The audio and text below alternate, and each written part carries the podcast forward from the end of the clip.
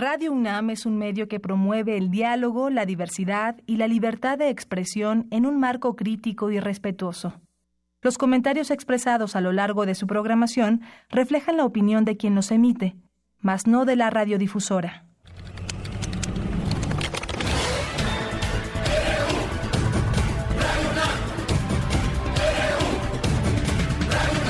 Radio UNAM presenta Prisma RU, los perfiles del acontecer universitario de México y el mundo en una frecuencia.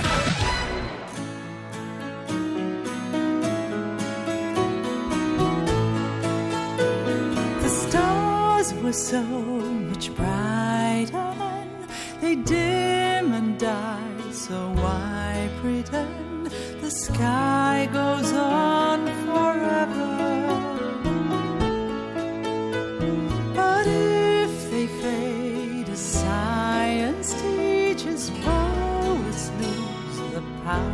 Power of speech, waste paper, ink, and feather.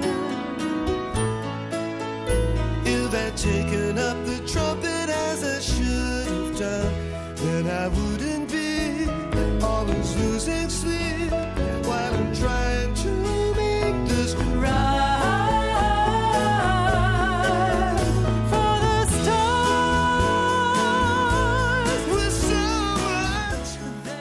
Muy buenas tardes, auditorio de Prisma RU. Bienvenidos sean todos ustedes a esta emisión de este viernes 25 de agosto. Estamos escuchando For the Stars para las estrellas, que es eh, por el, el cumpleaños número 63 de Elvis Costello que es la canción última de este disco que lleva el mismo nombre, For the Stars, producido por la Deutsche Grammophon en 2001. La letra y la música de Elvis Costello, que interpreta el, interpretan la mezzosoprano sueca Anne-Sophie con Otter y el propio compositor a la guitarra y su ensamble. Muchas gracias que nos acompañan y les regalamos esta parte de esta pieza musical el día de hoy.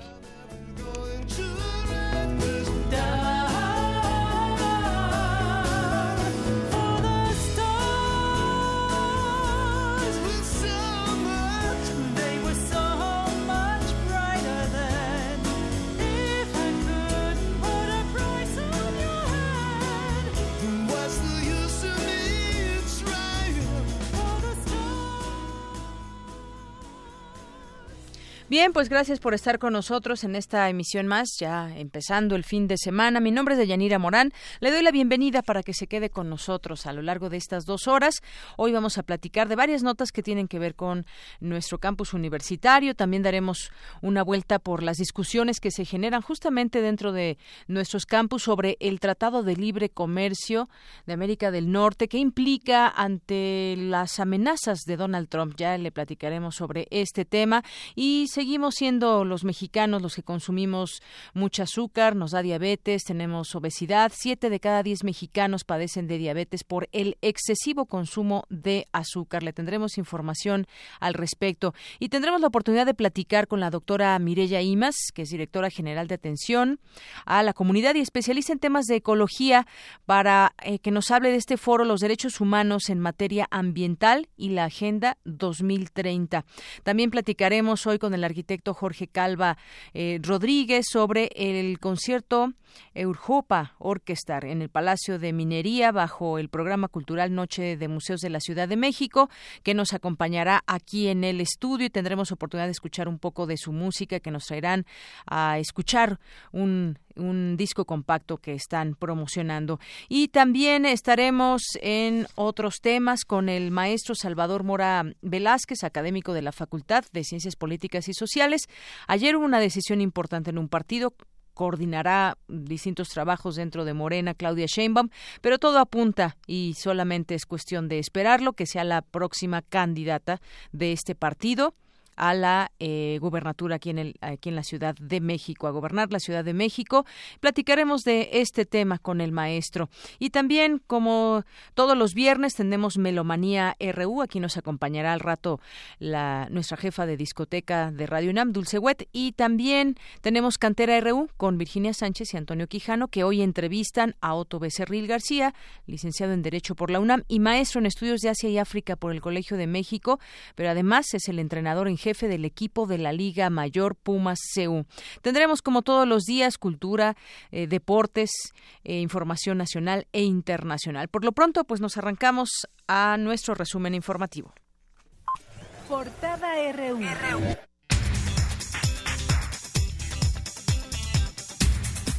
Es la una con ocho y en este viernes, en la portada universitaria, el rector de la UNAM, Enrique Graue, inauguró la exposición Un Mundo Dentro de Ti. Se trata de la exhibición de microbios más grande del mundo. Muestra la cantidad de microorganismos que viven dentro, encima y alrededor de nosotros. Es indispensable considerar a los derechos humanos en la agenda ambiental. Esa problemática debe ser apoyada desde la academia, dijo el secretario general de la universidad, Leonardo Lomelí. La UNAM participa en el más importante proyecto de remediación de suelos del país. Se trata de 432 hectáreas ubicadas en San Luis Potosí, contaminadas con arsénico, plomo y cadmio y que ya se encuentran rehabilitadas. La oficina de la abogada general de la UNAM presentó una denuncia de hechos ante la Procuraduría General de la República sobre la agresión perpetrada por un grupo de presuntos narcomenudistas contra el periodista Humberto Padgett. Hoy en nuestra portada nacional, ayer se dio a conocer que la delegada de Tlalpan, Claudia Sheinbaum, ganó la encuesta para definir la candidatura de Morena a la jefatura de gobierno capitalino.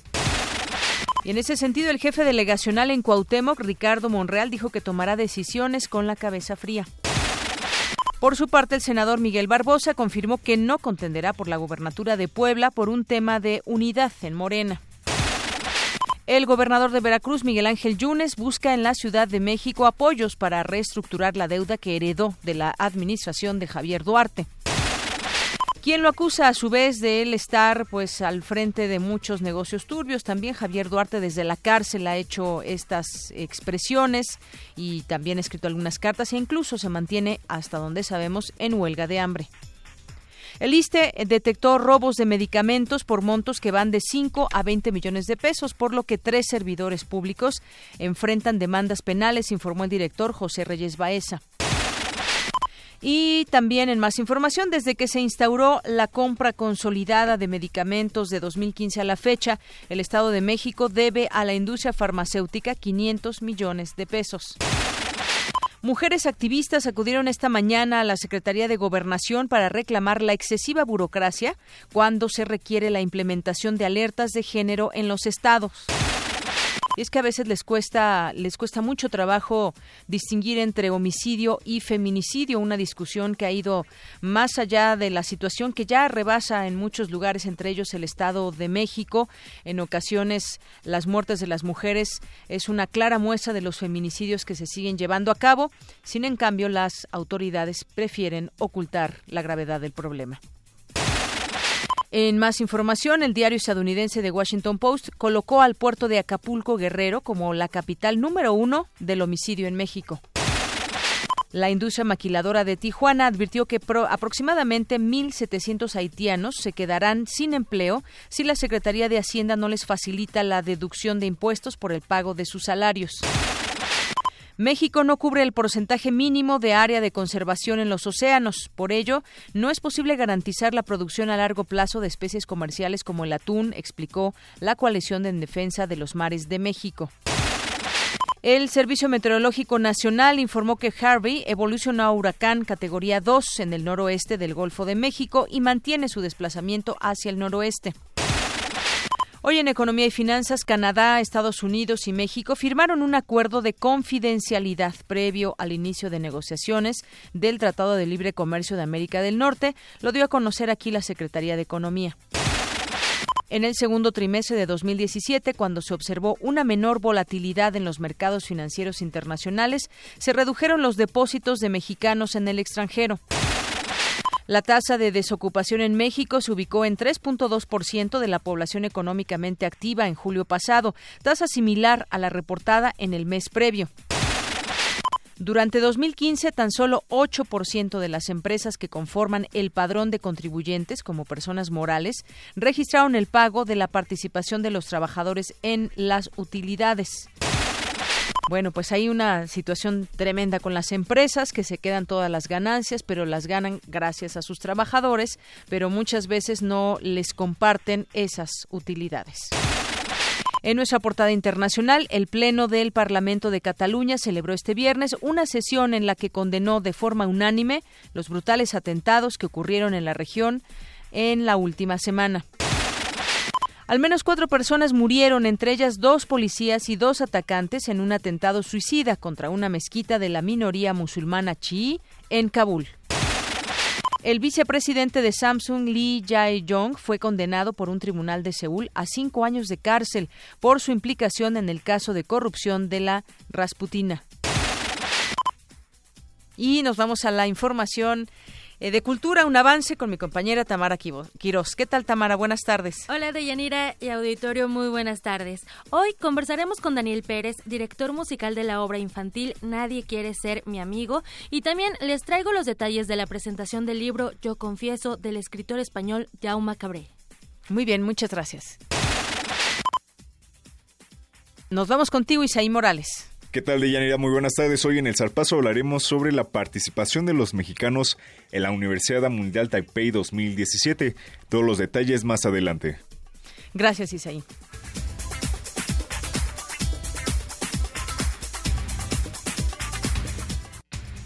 Y nos vamos a nuestro campus universitario de este día, de este viernes.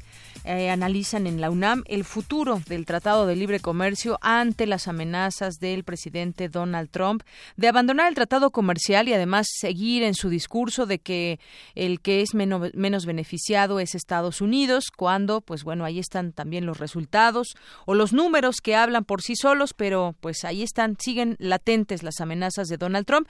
¿Qué hay para México? Bueno, pues desde la academia también se analiza este tema. Mi compañero Abraham Menchaca nos tiene esta información. Adelante, Abraham, buenas tardes. Así es, Deyanira, buenas tardes. Esta mañana, durante la conferencia de medios que organizó nuestra Casa de Estudios para analizar los alcances y futuro del acuerdo comercial, el doctor Eduardo Rosales, académico de la CESA Catlán, dijo que los equipos negociadores de México y Canadá se han mostrado optimistas durante la primera ronda de negociación, mientras que Estados Unidos ha dejado clara su postura de no concretar el acuerdo. Lo único que lo puede frenar son las empresas transnacionales de su país, quienes realmente tienen la posibilidad de influir en el Congreso, en los medios de comunicación y entre los miembros de su gabinete y colaboradores más cercanos. Independientemente del Tratado de Libre Comercio, las autoridades mexicanas deben abandonar la postura que algunos colegas economistas han denominado como monoglobalizadora, es decir, aquella en la que nuestro país tiene muchos acuerdos de libre comercio vigentes, pero en el que solo uno genera el mayor intercambio comercial y en consecuencia la mayor cantidad de divisas. Mira, por su parte, el doctor Martín Íñiguez, académico de la Facultad de Ciencias Políticas y Sociales, dijo que México debe buscar otros mercados. Uno de estos temas de los cuales no se abordó es precisamente el tema de migración y que el gobierno mexicano se olvida que todos los días están llegando mexicanos deportados. La pregunta es por qué no se tocó, porque el gobierno mexicano no le interesa este tema. Y no le interesa este tema porque están más enfocados en la parte económica, industrial, comercial, financiera, pero el factor humano se dejó de este lado. Pero se les olvida que la primera entrada de divisas es hoy por las remesas. Los investigadores coincidieron en señalar que México, más allá del Tratado de Libre Comercio, debe dejar de ser una economía subordinada y dependiente de Estados Unidos. la información que tengo. Buenas tardes. Gracias, Abraham. Muy buenas tardes. Y de ahí nos vamos con mi compañero Jorge Díaz. Les decía al arranque de esta emisión que siete de cada diez mexicanos padecen diabetes por el excesivo consumo de azúcar que nos ubica por encima incluso de los Estados Unidos, dice una investigadora de la Facultad de Medicina de la UNAM. Y mi compañero Jorge Díaz nos platica al respecto. Deyanira, buenas tardes. Buenas tardes al auditorio. La UNAM desarrolla desde hace varios años una práctica para prevenir y combatir enfermedades crónico-degenerativas derivadas del consumo excesivo de azúcar. La doctora Mónica Anciera Moreno, investigadora de la Facultad de Medicina de la UNAM y especialista en el ámbito de la nutrición, señaló que a pesar de las estadísticas internacionales que hablan de una reducción importante en el consumo de endulzantes naturales y dietéticos, el mexicano continúa con el consumo de bebidas azucaradas que nos ubican incluso por encima de algunos países desarrollados. Últimamente se han sacado diversos estudios donde se ha estimado el consumo de refresco en el mexicano y este es alrededor de 163 litros al año. Entonces consume más incluso que Estados Unidos y se posiciona dentro del primer lugar. Eh, por lo tanto, el incremento se está dando, aunque hay políticas públicas que se han eh, impuesto como el impuesto al refresco este del 10% y a bebidas azucaradas no alcohólicas. Entonces, esto pudiera impactar positivamente en la reducción del consumo, pero eh, sí es un consumo bastante grande el que tiene el mexicano promedio. Esto provocó, Deyanira, que haya un problema de salud pública con el incremento de enfermedades como la diabetes, la obesidad y la caries. La doctora Ancira dijo que siete de cada diez mexicanos padecen diabetes en edad adulta y la prevalencia en niños es del 33%, sin olvidar que ya ocupa también el segundo lugar en causa de muerte en México. La leyenda de come frutas y verduras nunca se cumplirá porque estos productos son caros. Un mexicano promedio necesita ganar dos salarios mínimos y la mayoría no los percibe. No, es solamente decir, bueno, como frutas y verduras. Sí, o sea, no puedo alcanzar la recomendación de cinco frutas y verduras si no gano siquiera dos salarios mínimos, que es lo que generalmente ahorita está ganando la mayor parte de nuestra población.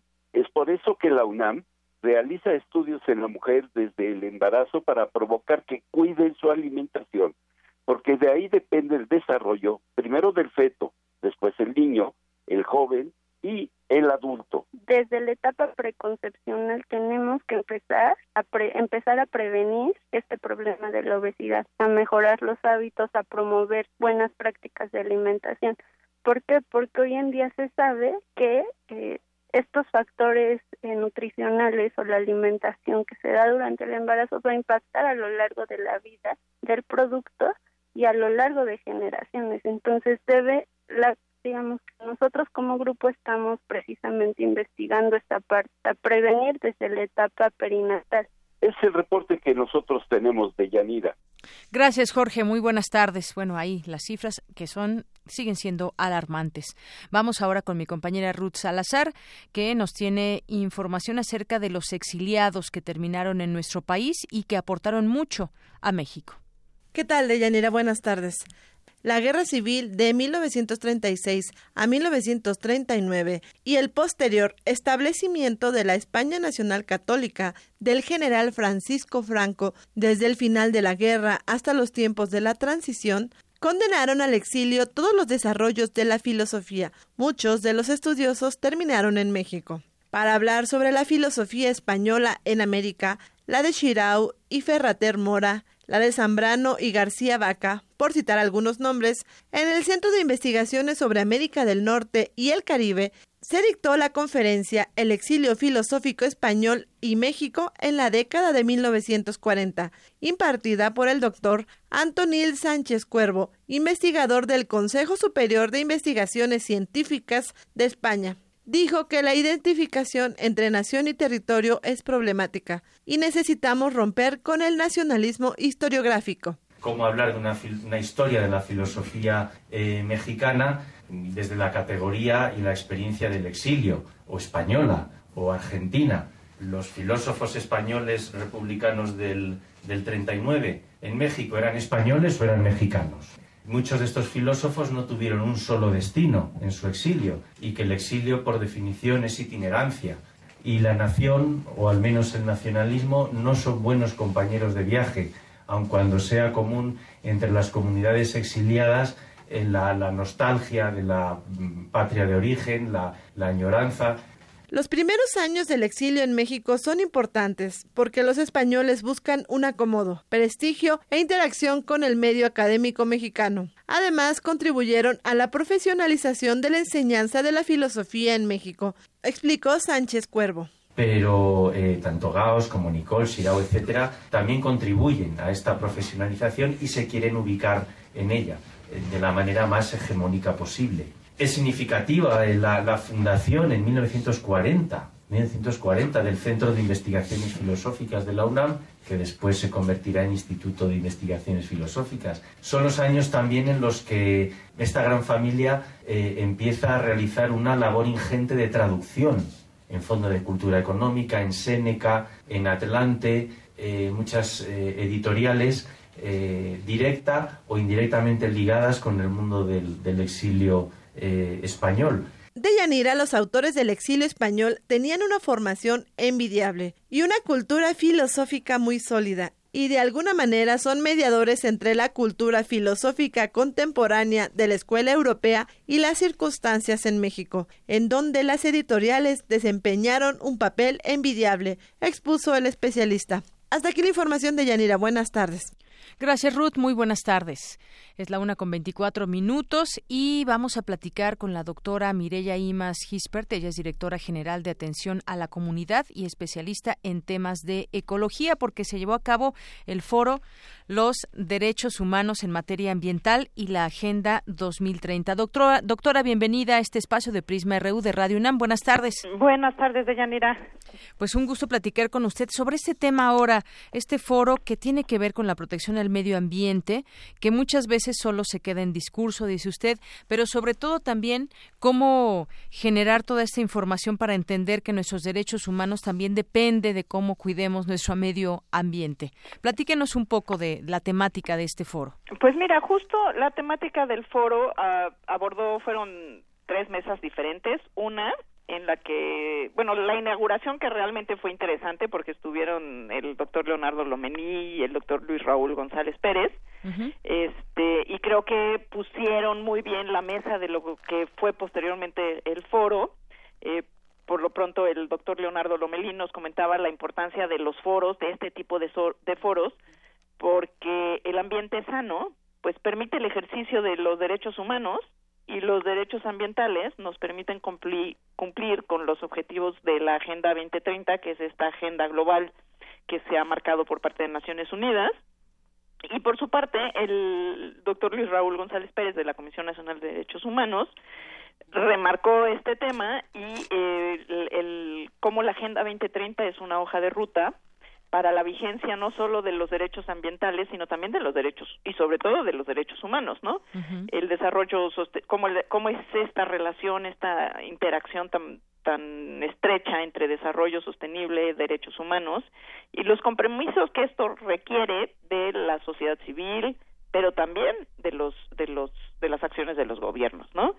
Y las mesas, bueno, pues una trabajó sobre los temas de obligaciones progresivas, inmediatas, en este caso del Estado mexicano, para poder garantizar los derechos humanos al agua y al saneamiento, que es uno de los temas críticos para nuestro país, eh, y muy grave también en ciudades como la Ciudad de México y, eh, e incluso con zonas muy ya donde el tema es crítico, ¿no? Eh, la idea de que el acceso al agua es esencial, este, no solo tener agua, sino que esta agua sea de calidad, de cantidad y eh, que pues este sea un servicio para todas y para todos, conservando también a su vez los ecosistemas de los cuales nos surtimos de agua y de muchas otras cosas, pero en este caso, bueno, pues el tema era el agua. En la siguiente mesa, que fue la de protección y reparación de los derechos al acceso a la información, a la participación y la justicia ambiental, o sea, toda esta el tema de la justicia en general, pero en este caso del ambiental, pues está relacionada con que la gente conozca sus derechos y esté informada de sus derechos, pero también esté informada de lo que está pasando en su entorno. Sí, eh, por ejemplo, en, en los casos en los que hemos tenido eh, crisis ambientales como el río Bacanuchi o este, el río Atoyac, ¿no? Que la gente pues, cuente con la información. El día de hoy mismo sale un tema en, en la zona de, de de, de Xochimilco Tláhuac, ¿no? Donde hubo una contaminación de aguas residuales en las zonas de, de, de riego. Entonces, bueno, toda esta información tiene que ser veraz, oportuna y que la gente pueda tomar acción antes de que sufra consecuencias, ¿no? Así es. Eh, sí. Sí, sí, sí. eh, Las, las cifras revelan mucho porque eh, usted incluso mencionaba lo que citó el INEGI que estima que el costo por el agotamiento y la degradación ambiental del año 2013 fue equivalente al 5% del PIB del país.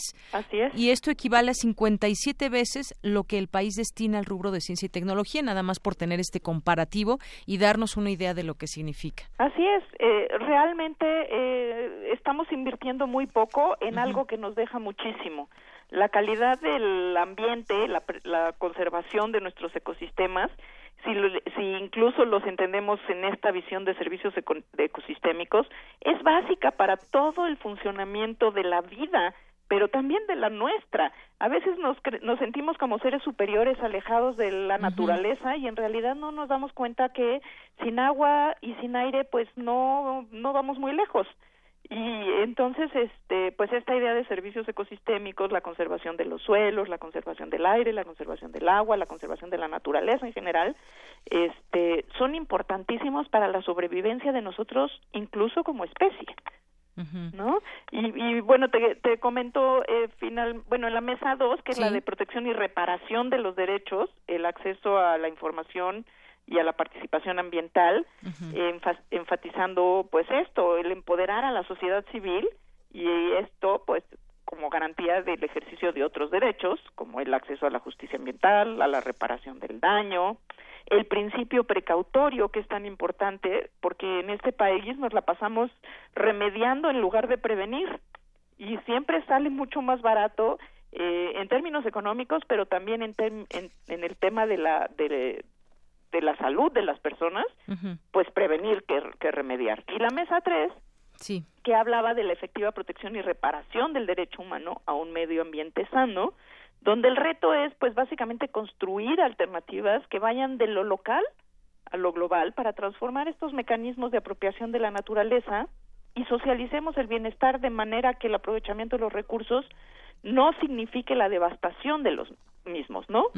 y que todos los todas las personas tengamos acceso a una vida digna para nosotros, pero también para las generaciones futuras, que ese es otro tema muy interesante, porque pues como las generaciones futuras no están aquí, pues nadie puede hablar por ellas más que los que estamos aquí. Y pues ya es tiempo de que nos hagamos cargo de lo que les vamos a dejar como planeta, ¿no?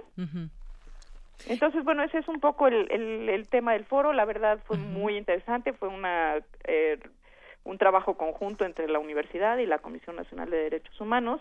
Y yo espero que podamos seguir haciendo este tipo de eventos porque realmente hay mucho camino y bueno, y ahora enfrentándonos con lo que está ocurriendo en el vecino país del norte, Sí, y que se salió del tema del cambio climático, los acuerdos de París, que bueno, son logros muy importantes, pero que parece ser que ese país que además pues genera muchas emisiones eh, contaminantes y demás, parecería que no le interesa. Bueno, pero ahí yo haría un- una puntualización al Ajá. país si le interesa. No le Claro. interesa a quien lo preside. Exacto. Pero Sí, tenemos más punto. de 150 ciudades que ya ratificaron los acuerdos de París. Y también muchos estados. Y, eh, de, y de mencionar de manera relevante el estado de California, que es la quinta economía mundial. Entonces, este, digamos que eh, hay conciencia de que estos problemas sí son, lo son, son un problema, pero de ta- también de que la solución depende de que tomemos acción y de que nos hagamos cargo del asunto. A diferencia de lo que propone el, el presidente de ese país, que es mirar para otro lado y fingir como que no pasa nada y que la ciencia este, puede equipararse con la brujería, ¿no? Así es. Entonces, este, pues yo creo que es, eh, en ese sentido es alentador, ¿no? Eh, el, el tema, el tema de que se hayan sumado tantas ciudades y tantos estados a ratificar los acuerdos de París de manera independiente. ¿eh? Claro, de, de manera independiente y muy muy a pesar de las declaraciones y acciones o no acciones de su de su presidente. Pero en ese sentido, yo también quisiera de- destacar, eh, doctora, la visión de los temas ambientales que deben incluir rubros como la alimentación, la salud, la calidad del aire, el cambio climático. Hablamos mucho de estos temas en nuestra vida cotidiana y, nos preguntamos cómo podemos ayudar, pero también eh, se ha habla de la vida moderna que nos aleja eh, de, del, al ser humano de la naturaleza y su entendimiento. Muchas veces decimos, bueno, sí, allá está el campo, allá están las cuestiones del cambio climático, pero no, nosotros tenemos que tomar eh, en nuestras manos estos, estos temas, sentirlos como problemas de nosotros, porque son problemas de nosotros, y no verlos como algo alejado. Siento que en este mundo actual eh, de las ciudades, a veces parece o se da, eh, se, se tiene ese sentir. Sí, realmente hemos perdido la conexión y la información de dónde viene lo que comemos, incluso de dónde viene el agua que bebemos, ¿no? Y pensamos que sale del grifo o que está, o que está en la tienda, ¿no? Y, y Claro. pues no. este, aunque el tema de cambio climático, uno de los de los espacios eh, que más lo van a resentir son las ciudades. Y por esto tenemos a ciudades firmando en los acuerdos de París, porque el tema del acceso al agua, el tema del acceso a los alimentos, el tema de la calidad del aire, eh, todo Claro. eso se va a ver agravado por el calentamiento Sí. eh, climático Ajá. y entonces, bueno, pues y muchas ciudades están en las costas y el incremento del nivel del mar pues va a ser muy crítico para para estas Claro. poblaciones. Y, y sí, decía usted ese, este tema del acceso a la información que debemos de tener, porque muchas veces estas de pronto manifestaciones en contra de que se talen árboles, ya no digamos en lugares donde se explota la madera y demás, pero en, en ciudades como la de México, por ejemplo, cuando la gente dice, bueno, es que no queremos que talen árboles y demás, hay que recordar que, que también a futuro las islas de calor que estarán presentes en las ciudades, pues se deben desde, desde talar árboles hasta el uso que hagamos de nuestros recursos naturales y de cómo los tratamos de ahorrar o cómo los usamos desde aquí en la ciudad. No necesitamos estar en un bosque para solamente tratar de protegerlo, sino desde la ciudad que se pueden hacer muchas cosas. No, por supuesto, las ciudades son claves en la mitigación, así se le conoce, del cambio climático, es decir, para que como espacios para reducir las emisiones de CO2. Este, y lo que hay que hacer, y tienes toda la razón, es hacer un gran hincapié en la información para que la gente se pueda empoderar y tomar acciones. Sí. Eh, a lo mejor, eh, obviamente, tiene que haber acciones globales y acciones a nivel de país y acciones a nivel de, de ciudad o de municipio o de estado, pero también lo que hagamos o dejemos de hacer cada uno de nosotros cuenta. Impacta, claro. ¿no? Y también cuenta porque así también tenemos el, eh, la capacidad y el derecho de reclamar que nuestras autoridades hagan las cosas que tienen que hacer. Así ¿no? es. Entonces Sí. yo creo que es un compromiso, en que, eh, o sea, realmente el tema del cambio climático es eh, es muy interesante en este sentido porque la gente se tiene que empoderar para tomar acciones para sí, pero también obligar a sus autoridades a tomar acciones. Si seguimos esperando que vengan de arriba abajo las soluciones, Sí, no, en no- este no caso este, es probable que sea muy tarde cuando ocurran. Así es, y que en ¿No? esta- eh, ayer yo decía, esta, en lugar de platicar de lo que podemos eh, hacer ahorita para evitar cuestiones del cambio climático, en, ojalá que en algunos años no estemos hablando de lo que pudimos haber hecho. Pero bueno, así más o menos van, van las cosas. Me da mucho gusto haber platicado con usted y que nos exponga todo esto, eh, que nos haga hacer conciencia de los temas que ahí están y que podemos de verdad hacer algo desde lo cotidiano. Doctora Imas, pues muchas gracias. Muchas gracias, Deñanira, a ti y un saludo y un abrazo afectuoso a todos los radioescuchas de TV UNAM. Muy Digo, bien. de Radio UNAM. Claro, de Radio UNAM. Muchas gracias, doctora. Hasta luego. Hasta luego. Buenas tardes. La doctora Mireya Imas Gispert, directora general de atención a la comunidad y especialista en temas de ecología. Prisma RU. Un programa con visión universitaria para el mundo. Para nosotros, tu opinión es muy importante. Síguenos en Facebook como Prisma RU. Continuamos con la información y la desigualdad en nuestro país también tiene orografía, al menos así lo explica eh, mi compañera Cindy Pérez Ramírez a través de esta información. Los relieves también influyen en la gobernanza. Adelante, Cindy. ¿Qué tal, Deyanira? Muy buenas tardes a ti y al auditorio. En el marco del Seminario Permanente Paisaje y Geografía Cultural realizado en el Instituto de Geografía de la UNAM, el doctor Jean-Marc Fournier de la Universidad de Caen en Normandía dictó la conferencia Geografía Social, Desigualdades, Poder y Dominación Social, en la que señaló que el poder tiene una relación con el control del espacio, con el fin de sacar beneficios. Veo tres grandes mecanismos para sacar beneficios del espacio.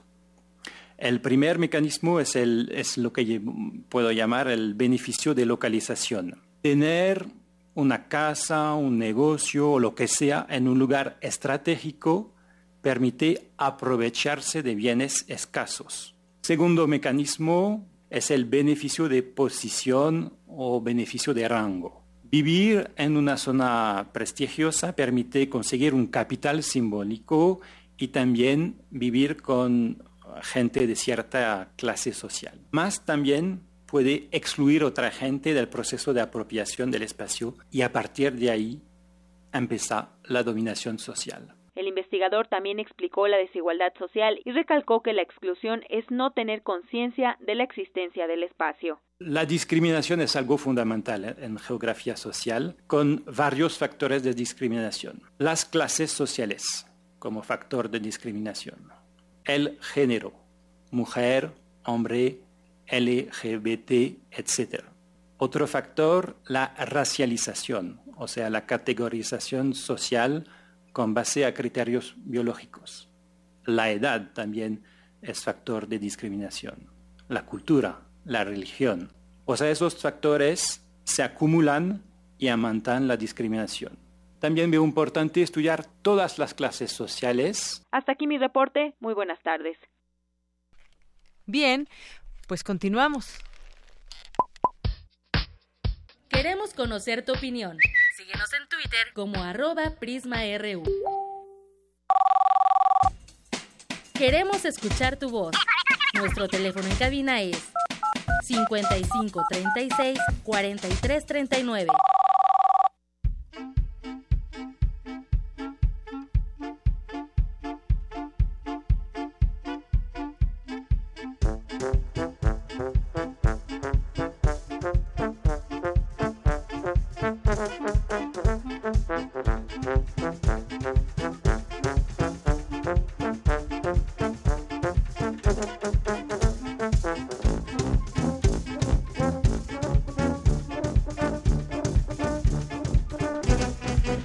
esto que estamos escuchando de fondo es Europa Orchestra y hoy nos acompañan para hablar de esta de esta música y de dónde se presentarán si ustedes quieren verlos. Nos acompañan hoy el, ar- el arquitecto Jorge Calva Rodríguez, gerente de Europa Orchestra y Gerardo Payán Gutiérrez, director musical y arreglista de Europa Orchestra. Bienvenidos ambos. Buenas tardes. Gracias, Deyanira. Buenas. Qué bueno que están aquí para platicarnos porque esta banda Europa Orchestra en próximas eh, tendrán presentaciones en próximas fechas en distintos recintos universitarios. Están, por ejemplo, el Palacio de Medicina, de Minería, San Ildefonso, el Festival de Culturas del Mundo, Fiesta de Ciencias y Humanidades, el Museo de la Luz y esta me gustaría que ustedes nos platicaran acerca de esta música que estamos escuchando, música balcánica. Además, escúchenla bien auditorio porque ellos nos trajeron algunos regalos. ¿Con quién empezamos? Contigo, Gerardo. Por supuesto que sí. En principio, mu- muchas gracias por, por hacernos extensiva la invitación. Amamos estar aquí, amamos a nuestra universidad y pues es maravilloso llegar a todos estos oídos gracias a estas frecuencias. Eh, muchas gracias, mi nombre es Gerardo Payán, soy el director de la Europa Orchestra, Balkan Brass Band de la Ciudad de México. Y vaya, eh, ¿cómo surge la Europa Orchestra? Con Ujú. esta eh, esta cosquilla de hacer Balkan de verdad, de hacer un Balkan con los instrumentos originales, con la, la dotación que, que la, la música para banda de la ex Yugoslavia lograba, para a- acercar el Balkan a la gente, porque a final de cuentas es algo que a pesar de la distancia kilométrica entre México y los Balcanes es algo muy presente entre nosotros. La forma de vivir de los Balcanes y México está vi- vinculada estrechamente con esta gama de sensaciones a la cual siempre nos ciframos. La vida, la muerte, el festejo, eh, incluso el dolor se expresan en estas circunstancias. La Europa Orchestra trata, por tanto, de hacer un muy respetuoso homenaje a la música de estas tierras, a la, a la música de, de estos sitios tan extraños y exóticos muchas veces, pero mismo tiempo vincularlo con, con nuestra, eh, nuestra musicalidad propia, con lo mexicano. Todos los integrantes de Europa Orchestra son mexicanos. Tenemos la suerte de contar con, con ca- eh, casi pluriestaticidad porque tenemos muchos músicos de Oaxaca, tenemos músicos del Estado, músicos de la Ciudad de México y entre todos creamos esto que es Europa Orchestra. Así es, muy bien. Bueno, veo aquí una fotografía, hablabas justamente de los instrumentos que se utilizan. Platíquenos un poco de estos instrumentos que se utilizan para generar estos sonidos de Claro los que Balcanes. sí, claro que sí. Por ejemplo, bueno, eh, mariachi mexicano utiliza muchísimo la trompeta. En los Balcanes no se utiliza una trompeta como tal de forma tradicional, sino se utiliza un instrumento muy parecido llamado truba, que es prácticamente el cuerpo de una trompeta, pero con una tubería mucho más ancha y en vez de dotarse con pistones tiene válvulas rotatorias. Eh, esto, vuelvo a insistir, vincula a nuestros pueblos, pero a cada uno le da su toque, a cada uno le da su color. Eh, nosotros amamos, bueno, todo, todos mexicanos eh, amamos nuestra música de banda, sea sinaloense, oaxaqueña o sureña, no importa, amamos la música de banda. Ujú. Y la tuba es un elemento importante eh, en esto. Sí. Eh, yo soy yo soy tubista, además de ser el director de la Europa, soy soy tubista Ujú. y estamos muy acostumbrados a la tuba de banda, ¿no? A esta tuba de campana grande, pesada, fuerte. En los Balcanes se utiliza un instrumento llamado el icón, que es literal el abuelo de la tuba. es una es una tuba que se utilizó a finales del siglo XIX para eh, que los grandes maestros musicales que también andaban en caballo en las caballerías de las bandas militares pudieran lo mismo tocar el instrumento con una mano y con la otra sujetar las riendas del caballo sin caer. Eh, vuelvo vuelvo a estos totalmente intrínsecos de nuestros pueblos que